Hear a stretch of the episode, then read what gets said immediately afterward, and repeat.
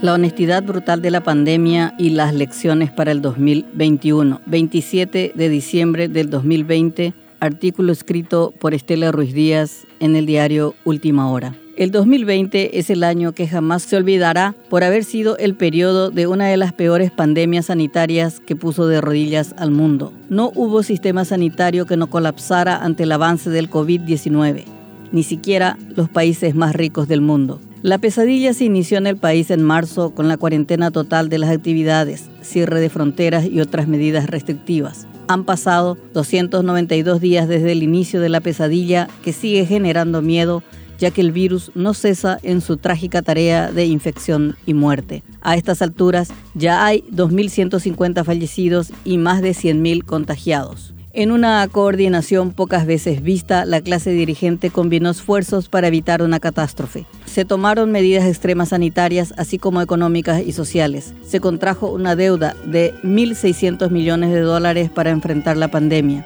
En términos políticos, se decidió prorrogar el mandato de las autoridades municipales y de algunas autoridades partidarias. La crisis sanitaria atravesó todas las áreas y la vida de las personas que fueron afectadas ya sea en su salud o su economía. Nadie se salvó de sus efectos. La pandemia no solamente dejó al desnudo la precariedad del sistema de salud pública, sino de toda la arquitectura institucional del país. La desigualdad explotó, mostrando como nunca el alto costo de décadas de abandono y politiquería se pagaron y se siguen pagando las consecuencias de la falta de inversión en todos los órdenes que privaron al país de la infraestructura mínima y la formación de recursos humanos especializados para pelear estas sorpresivas batallas. El Estado corrupto e incompetente se mostraba sin maquillaje alguno. El virus más letal. Además del descarnado diagnóstico institucional, se sabía que la corrupción esa pandemia añeja, enquistada en el Estado por décadas, no iba a tomarse ninguna cuarentena. Al contrario, se alertó en tiempo y forma que aparecerían con los dientes más afilados para comerse los jugosos fondos destinados excepcionalmente a salud, 530 millones de dólares. Si la triada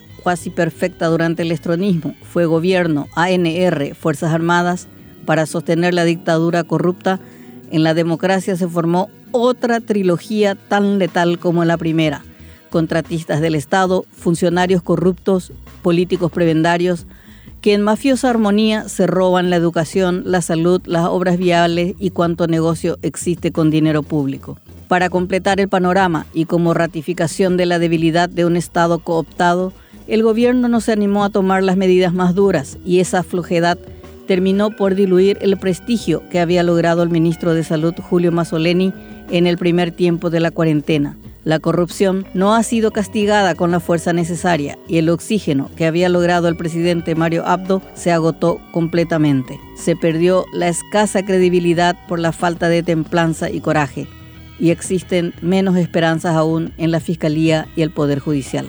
De incertidumbre a la esperanza.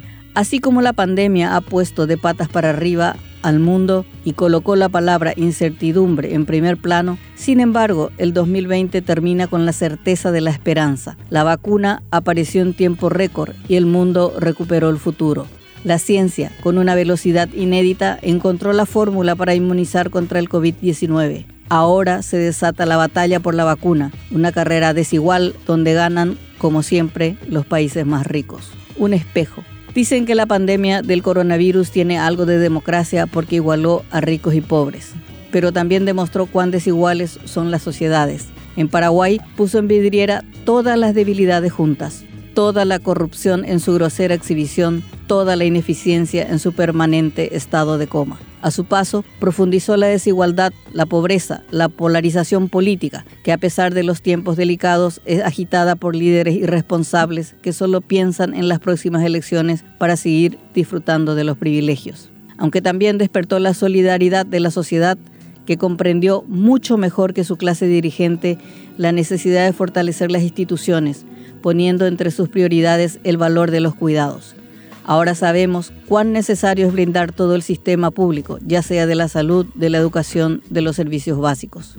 Lamentablemente, no hay voluntad de las élites políticas y económicas para cambiar absolutamente nada. La corrupción sigue tan campante, las empresas contratistas siguen tan insaciables, Los organismos de control siguen sin controlar nada y los partidos políticos se miran al ombligo gastando sus energías con cálculos electorales de cara a las municipales con el 2023 como telón de fondo. La pandemia sanitaria puso absolutamente todo sobre la mesa una hoja de ruta clara y precisa de lo que debemos potenciar, desechar, fortalecer y construir. Se esperaba que el gobierno, en cooperación con los demás poderes del Estado y sectores de poder, aproveche este momento para enderezar rumbos, establecer nuevos paradigmas, plantear un nuevo sistema de salud, proyectar nuevas economías apuntando al crecimiento con igualdad y con ello fortalecer la democracia, para que, acabada la pandemia, no se vuelva a la vieja normalidad de las carencias de siempre.